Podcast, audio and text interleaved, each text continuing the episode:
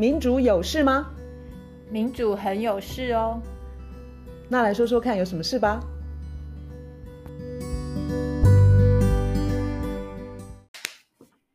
大家好，今天是二零二一年的一月六号，我们新年快乐，新年快乐。我们今天要谈的是新冠肺炎疫苗这个主题。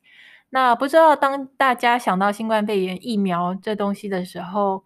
你们的脑海里头，会觉得它比较像是一个公共财，就是说它存在的目的是服务众人，还是说它纯粹纯粹就是一个商品？它就是一个完全应该放在市场上，然后价格由药厂来定。当药厂把这个价格哄抬得很高的时候，那你可以认同说，就是口袋深的人他可以去买疫苗，然后可以打疫苗，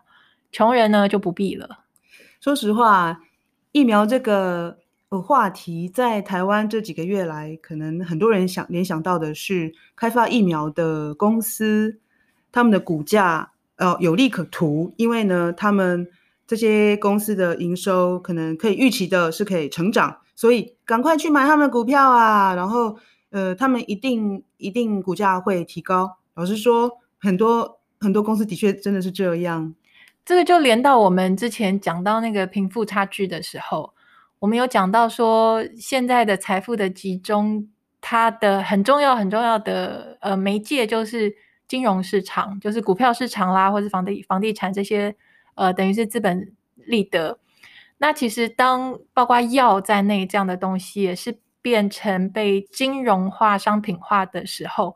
问题就非常的大。说得好。我这边有一个乐施会，就是 Oxfam 的资料，他说全球呃十个最大的药厂，他们如果拿出三个多月的利润出来，这个这样巨大的这个金额就足以让全球贫贫穷的半数人口接种新冠肺炎的疫苗。到底疫苗的价格要怎么定？哦，我我不是专家，但是当我看到一一些呃数字的时候。我觉得这其中有点问题，在开发疫苗的部分，其实很多药厂啊，一开始都没有什么兴趣，因为它其实是一个非常重本的工作，而且投资下去还不知道能不能够得到一个有效的疫苗。好，那我就以新冠肺炎疫苗为例好了，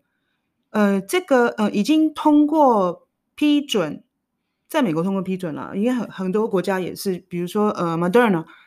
它。拿了美国政府的补助哦，哈，是呃十亿的美金，也就是两百八十亿的新台币。好，那另外一个呃通过批准的疫苗是辉瑞，辉瑞加欧洲公司 BioNTech 的组合，他们这个新的疫苗，辉瑞呢很得意的说，他可没有拿美国政府的的的钱去去做这个研发，但是但是。诶，我们也没那么天真啦，因为 BioNTech 这家公司，它其实拿了德国政府，呃，三百万千万亿三点七五亿欧元哦，呃，我讲成新台币好了，是一百二十七亿五千万新台币的德国联邦政府的补助，所以其实疫苗的开发都拿了很多公部门的钱，所以疫苗它。应该是一个公共财的成分相当高的一一样东西。当然，当然，我我这边想补补充一下，就是说，虽然刚刚院少讲的他他是拿什么美国政府的钱啦，他是拿德国政府的钱啦，这样听起来好像，呃，因为有些国家他没有出资，所以他当然就没有资格去把疫苗当做一个公共财。这个观念是相当大的一个误解，因为其实像药这种东西，它是人类自古以来累积了，不断累积、不断累积、不断累积了非常多的知识，嗯、然后这里头绝对是跨国的。我完全同意。而且，哎，我来提一个电影好了，好啊，有一个电影叫做那叫什么啊？杀机疑云，它的英文叫做 The Constant Gardener。嗯哼，它就是在讲说，呃，西方的药厂。在那个电影里头，他好像讲的是辉瑞，就是西方的药厂，他在测试的时候，这个跟殖民主义其实都有很大的关系啦。嗯、就是说，他就是拿非洲的儿童当做测试的对象。那是一个真正的故事，那是一个实际发生的事情。嗯、所以药这种东西，它我们科学医学进步到今天，它是全世界各个地方很多人被拿来测试啦，有些是被牺牲啦，有些是有贡献啦，有些是一些药材，它可能在。这个亚马逊的雨林啊，它可能是在印度啦，嗯、可能是在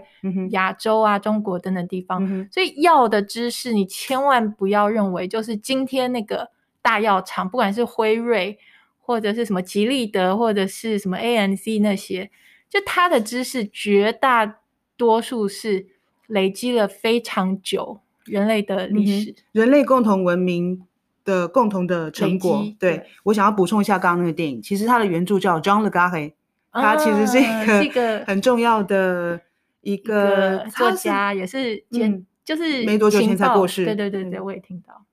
好，回到啊，那我再补充另外一个电影。好啊，好啊，就是有一个，没想到卢老师也看很多电影哦。有个电影叫做什么《海拉的细胞的什么奇幻旅程》，你知道吗？这我可能不知道喽。那好像是 HBO 的，就是说现在的很多的医药的研究，其实用到一个一种细胞，就叫做海拉细胞。嗯、然后这个海拉细胞事实上是从美国一个黑人女性她的身上取下来的。天哪！嗯、那这这位黑人女性她。他跟他的家人等等，就是完全没有拿到任何的补偿啦，或是就是当美国药厂它的专利垄断那么那么的严重的时候，这不断使用的这个细胞是从当年一个一位美美国黑人女性身上拿下来的，她没有得到任何的报酬，也没有任何的代价是付给她，所以我我觉得我的重点就是说啦，今天。我们在讲这些疫苗，它被放上市场，然后被当做一个纯粹的商品的时候，它事实上是顶端，他们用了他们的权利，然后能够把游戏规则制定成这样子。可是千万不要认为说这个知识真的是他从零研发开始，然后从零累积到他现在累积的成果。它事实上一路上是有非常多的人的贡献，有的时候甚至于是牺牲。所以现在，当我们看疫苗的价格，呃，我读到一个是肺炎的疫苗哦，这个其实也是让我叹气不已的。那它的 饲主就是呃辉瑞，那辉瑞它的呃肺炎疫苗呢，它是去以去年来说，它是最热卖产品，去年就为他们的呃公司带来的五十八亿美元的营收哦，那。这没什么了不起，因为新冠肺炎疫苗一研发出来之后，它的营收马上就就就越过这个肺炎疫苗了。肺炎疫苗它的定价呢，虽然在像包括无国界医生的呼吁之下，它价格一直都降不下来，所以全世界现在还有五千五百万的孩童没有办法施打。那这个是辉瑞它的一个呃，算是垄断的能力，对不对？所以它能够把药价抬得比较高，主要就是因为它有这个。的专利权，大家还记得之前很很红的那个瑞德西韦吗？哦，瑞德西韦那，那一家叫做全部美国全部都把那个药买不断了，全部都买光光了。瑞德西韦那一家药厂叫做吉利德，是。然后他那时候就是想要抓到这个瑞德西韦的垄断权，然后那时候有引起那个舆论哗然，嗯嗯、因为就是尤其是在西方，对于药厂的垄断、专利垄断太。太过分，已经有相当高的警觉。我这边想要举例一下，那个就是吉利的，它的垄断，它的药价哄抬到什么地步？我现在在看一本书，叫做《金融诅咒》，它这里有几句话哦。他说，美国的这个制药公司吉利德，它的 C 型肝炎药叫做什么 Sovaldi，它在美国要价八万四千美元，在英国要价三万五千英镑。那大家知道它的制造成本是多少美元吗？六十八块。OK OK。所以这个就是 当你 让赚很大，当你让药厂有专利垄断的时候，他们就有哄抬价格的能力。更不要说很多付钱的人是政府，那政府就是谁？纳税。嗯，政府就是你我的，就是纳税人，就是荷包嘛。然后，如果我们不是举疫苗的例子，讲药品的话。我想要另外举一个是辉瑞，哎，拍谁？我不是故意一直攻击他。辉瑞在英国卖一个抗癫痫的药，那在英国病人有四万八千人使用，那它的药价可以在短短的数年之间就提高了呃二十五倍，二十三到二十五倍吧。那这些都是你不去看那个数字，其实你你你真的很难很难想象，尤其我们现在以台湾来说啦，英国应该也是，就是有健保体系这样子的国家，也就是说药品很多呃药品的那个支出其实是政府在付的，所以我们个人可能。好像嗯，不是那么怎么讲敏，对那个价格没有那么的敏感。我们只会觉得怎么健保一直在涨而已，就是就健保一直在亏损呢。对，然后、啊、为什么钱都跑去药厂去啦？对啊，所以这有一部分是跟这个药价黑洞这个关系有关啊。这样当然这个有点复杂，我们今天不会特别去讲。可是健保药价黑洞，它就涉及到也包括台湾的这些药商，还有什么医院这些，这太复杂，我们今天暂时不讲，我们还是回归。疫苗，哎、欸，我又想要插一个，就是跟我们刚刚讲那些做一个对比，嗯，就是小儿麻痹的疫苗，研发小儿麻麻痹疫苗那个叫沙克，对不对？沙克疫苗它其实研发出来一直到今天，嗯哼，它不去，就从当初最初沙克他就是不要他的专利权，这就是回归到医疗或者是药，嗯哼，它在本质上。就好像那个医生宣誓的对，他就是研发出来药这个东西，或是医疗这个东西，它本质上它就是为了救人帮人。那沙克他会这么觉得，他不会觉得我研发出这个小儿麻痹的疫苗，然后大家有钱的话，你来跟我买。他从头就是不要这个专利。那今天好像这个已经 很难想象，因为今天商品化、金融化这么的严重。就变成说，好像药药厂它不太，除非是在众人的这种追打跟呃舆论的压力之下，他们才有可能就是退缩，否则的话他们就是拼命的去抢专利、去抢垄断，然后哄抬。新冠肺炎疫苗的例子其实尖锐化了这个问题。当我们看到辉瑞、Moderna 像这样这么大的药厂，哈，他们在那个药，他们的疫呃疫苗。还没有通过，就是呃，任何一个国家批准的时候啊，有钱的国家就已经下订单。那个辉瑞那一家公司的疫苗，新冠肺炎疫苗啊，它今年已经有百分之八十二预定它可以生产的那个产量，百分之八十的疫苗都已经卖出去了，就是这些国家都已经下单了。而这些下单的国家的人口的总数只占全世界人口的百分之十四。那么，当然，它今年预计的产量，它已经。因为那个提早下单的哈，他已经卖出去了百分之七十八。现在有一些还没买到的国家，其实心中都非常的焦急。好，那有些人就说：“世界卫生组织你在哪里？你在干嘛？”没有错，世界卫生组织它的确有个 COVAX，就是那个协调，就是卖呃，就是大让大家取得新冠肺炎疫苗那个平台。但是到目前为止啊，其实就是说专家还是认为就是说它的整个体系其实是。不公开透明的，就是他那个决策，不管是价格或者是量，其实都透明的。还没拿到疫苗的国家，其实都很焦急。对啊，所以透明这件事情，当你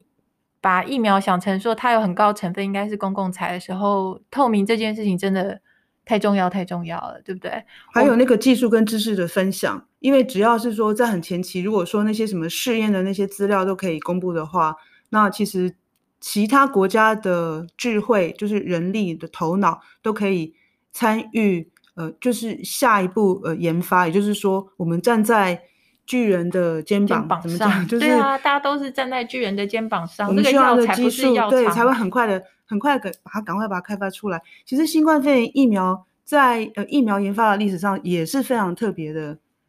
它出来的速度非常的快。对，因为不到一年的时间之内啦，那，那其实就是说，真的是集合众人之力。对啊，在这种情况之下，其实像现在这种要有钱的国家才抢得到的这这个现象啊，其实是蛮愚蠢的一件事情。因为就无国界医生他们也提出来说，当你有高价跟垄断这些问题存在的时候，不管是检测或是疫苗，它只能只能够给少数的国家或是少数的人的时候。这个会延长大的流大流行的时间，因为很多人打不到或是检测不到，我们刚刚有聊到说，那个我跟你啦，我们刚刚聊到说，在世界贸易组织 WTO，他有收到一份全世界九十万人签署的请愿书。嗯、我觉得好像有我，我印象中 好像我有签署这个请愿书，就是要要求取消跟新冠肺炎疫苗有关的治疗的专利。至少在这一段时候，就是那个大流行还在持续的这段时候。对，它这个是就是在 WTO，它有个智慧财产权理事会 TRIPS 开会的前夕，然后他们就有收到这样一份请愿书，就是全世界到处都有人希望这个体制可以不要这么的病态，那么的奇怪，这么多的商业化跟金融化。对，但是大国并没有同意。那这个其实也是也是令人感觉非常的沉痛，因为当你在回推整个新冠肺炎疫情。呃，大流行的时候，你就会发现这些药厂在这个病，呃，这个流流呃传染病大流行的初期，对研发疫苗是一点兴趣都没有的。一一来就是大家不知道说这个疫情是否会持续下去，然后再来就是说那个呃成本非常的高，那所以他们其实一直是在公的部公部门有钱进来的时候才开始加快脚步。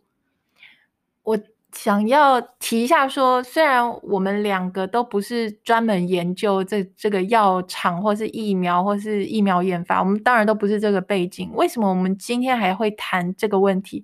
就是因为就像我们开播以来，我们去强调那个旧的故事逻辑有很多的破绽，然后我们一直在关注的是那个结构。那我们希望我们能够提供的是一个观察的角度。否则的话，所谓假如说我们今天都不去关心那个结构或是这个故事逻辑，然后我们就是像以往一样发生一件事情，就是找原来的旧故事逻辑里面的专家去帮助我们了解。当然，我不我不否认说这个本身也有它的用处，有它的必须，但是呢，我们也同时会需要一个观察的角度，是把整个结构考量进去。譬如说，你刚刚讲说药厂一开始没有兴趣研发。事实上，药厂他们在过去因为太多的垄断、太多的专利，然后太多的金融游戏，我也读到一些资料。事实上，今天的大药厂他们的研发能力其实是不佳的，这是因为他们的很多的利润绝大，因为一个正常营运的药厂，它本来应该把它的利润一大部分拿去做研发，研发，可是因为他们今天把大部分的利润拿去。就是付给他们的 CEO，或是他们自己回购他们自己的股票，嗯，或者是他们去把这个钱拿去并购其他的小公司，就他们钱都花在一些金融游戏啦，所以他们原来剩下来可以研发的这些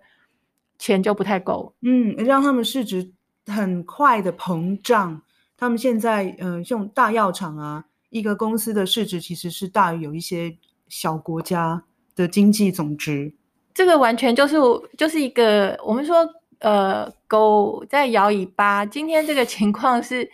尾巴在摇这个狗，就是本来这个本身啦，我们说狗这个本身它是就是正派经营，然后好好研发药来救人这件事情，已经变成一个它它反而变成尾巴，就是今天这些 CEO 他们的有很多的研究，他们是专门在看药厂大药厂的 CEO 他们的。呃，酬劳，他们的酬劳不断的增加、增加、增加，然后非常什么几千万美金每年之类的，就他们为了要去满足他们这些这些贪婪、这些需要，所以研发药或者是呃分配合理的分配给需要的人，这些事情都变成枝微末节，它反而会变成一个一个配角，变成狗的尾巴，而不是主体。所以我才说，新冠肺炎这个传染病其实尖锐化这个问题。因为这个病的传染力非常的强，如果今天世界上有某一块地方它没有疫苗，或者是它的防疫工作做得不好，那真歹势，全世界就是其他的国家也也不可能有安宁的一天呐、对啊，这个就是会没有完没完没了，因为它的传染力真的很强，所以这个不是一个国家。可以呃防治，就是让他把这个病情控制下来的一个病。你看今天英国非常恐怖，他们他们呃就是在发现那个变种病毒之后，它传染力非常的强。好，我们本来以为就是说啊，它就是传染给年轻人，年轻人你知道现在不管哪个国家年轻，他们都认为他们是没事的一群哦。嗯，他们好像觉得就是说，大人们在压制他们，没有办法上学，没有办法出去玩乐，去喝酒。嗯、呃，没有，这个情况真的蛮严峻的。因为我今天我今天早上看到这个新闻，我吓了一大跳。因为英国又呃又就宣布，就是说它封城一直到二月中旬。唉，可是你知道还有一个还有一个相关的新闻，就是我们一直强调那个旧的故事逻辑有有破绽。这里头你说这样一直封城，然后一直防疫，这个过程里面，那个有一些就是顶端那些人、嗯、他们的。财富的累积，我前两天看到一个新闻说，光是呃贝佐斯，就是亚马逊的贝佐斯跟马呃那叫什么马云吗？马斯克不是、哦、特斯拉的马斯克、嗯，他们两个人在疫情这几个月里头新增的身家身价，相当于一百三十九国的 GDP 加起来，所以你你看封城，然后疫情这么严重，没完没了。他们的财富一直在倍增，嗯，就是很少数人，他们的财富一直在倍增，一直在累积。我觉得重点就是回到说旧故事逻辑、新故事逻辑。我们今天如果不断的把疫苗这件事情纯粹当做是只是一个公共卫生，嗯，只是纯粹一个医疗技术，就在那个小的框架里头去看它，嗯，我们永远不会看到说今天整个金融化、全球顶端他们的宰制的能力、他们的垄断能力。它事实上，那个它使得疫情啦、药、嗯、啊这些不不再是以往那个小小的公共卫生那一个小的区块里面，不是的。它在整个金融市场、金融累积的这个大的框架、这个大的结构底下，它的整个本质都有点都有都有很大的改变。从救人变成一个卖钱的商品，拜托，一个疫苗跟一个药物变成一个卖钱商品的时候，那我们人类变成什么啊？有没有可能，就是在这么这么这么大的面面临新冠肺炎这种大大传染病这么大的考验哦，我们有可能从今天开始把疫苗当做一个全球的卫生的公共财，然后从现在开始重新的思考，如何在一个公共利益的导向之下，让这整个创新的这个体系能够朝向就是这种公民呃。合作，嗯，就就是公民可以合作，公部门的钱跟呃私就是民民营部门的的钱当然可以合作，但是在医药的领域可不可能朝着公共利益的大方向一起进行创新研究？没错，我觉得一个小小的希望就是当大家呃听到说药价非常贵，然后我们大家都已经被洗脑说哦，那当然因为。药药厂很辛苦，他们研发需要很多的本钱。这个逻辑不是说完全错，可是当你认为事情就是这么简单之前，可不可以也同时去了解一下他们的药价哄抬的问题，他们的 CEO 的酬劳就是大跃进这个问题啊？他们的酬劳是没有理由的，除除了他们就是把他们自己的。药厂的股票炒高，然后自己去赚这个钱之外，他们没有理由拿那么高的酬劳，所以这这一切的问题都要凑在一起一起来看，不要再被那些非常简单的就是塞到我们脑子里头，就是当然啊，药当然要很贵啊，因为研发很贵啊，等等等，不要被这么简单的逻辑给骗了。那我们既然重点放在疫苗，我在想还是讲一有一点点正面的人性。呃，光辉吗？的好消息，这样子就是那个 AstraZeneca 利用那英国牛津大学研究制造出来这个疫苗哦，那他们现阶段至少现阶段就是说，他不赚钱，就是用成本价去卖这个疫苗，但我们不知道这个承诺会到多久，因为呃，又又又有看到有个说法，就是说他们可能在今年的七月之后呢。可能他们可以自由定价啊，所以这个东西我还是要，就是要看，我们还是要继续监督啦。Johnson Johnson 好像也说他不不不会拿这个赚钱，但至少是一个阶段。对啊，其实我们都不反对专利这个本身，就是药厂有一些某某种程度的专利，那个是合理的。可是专利就很像其他很多的事情，就像你喝酒，或是你呃你你会需要麻醉剂等等。这都是有有一个合理的范围是 OK。当他我们大家都知道说，现在的药厂的专利垄断是超过合理范围，就是专利这件事情，换句话说是被滥用的非常严重。所以只要大家的观念都可以有一些修正，然后不再被那些简单逻辑欺骗的话，就可以有改变的可能，对吗？我赞成在流行病大流行的呃时间的期间呢、啊，那个专利呀、啊、应该要放宽。没错，这个是最起码的，否则的话就是一个趁人之危。所以其实真的就是要改变想法，然后大家不管从法律、啊、法律面下手，或者是工位，然后要去推动这样子一个新的建制。不要忘记旧故事逻辑、新故事逻辑这个点，推翻旧故事逻辑。好，今天到这喽，好，再见，谢谢，拜拜。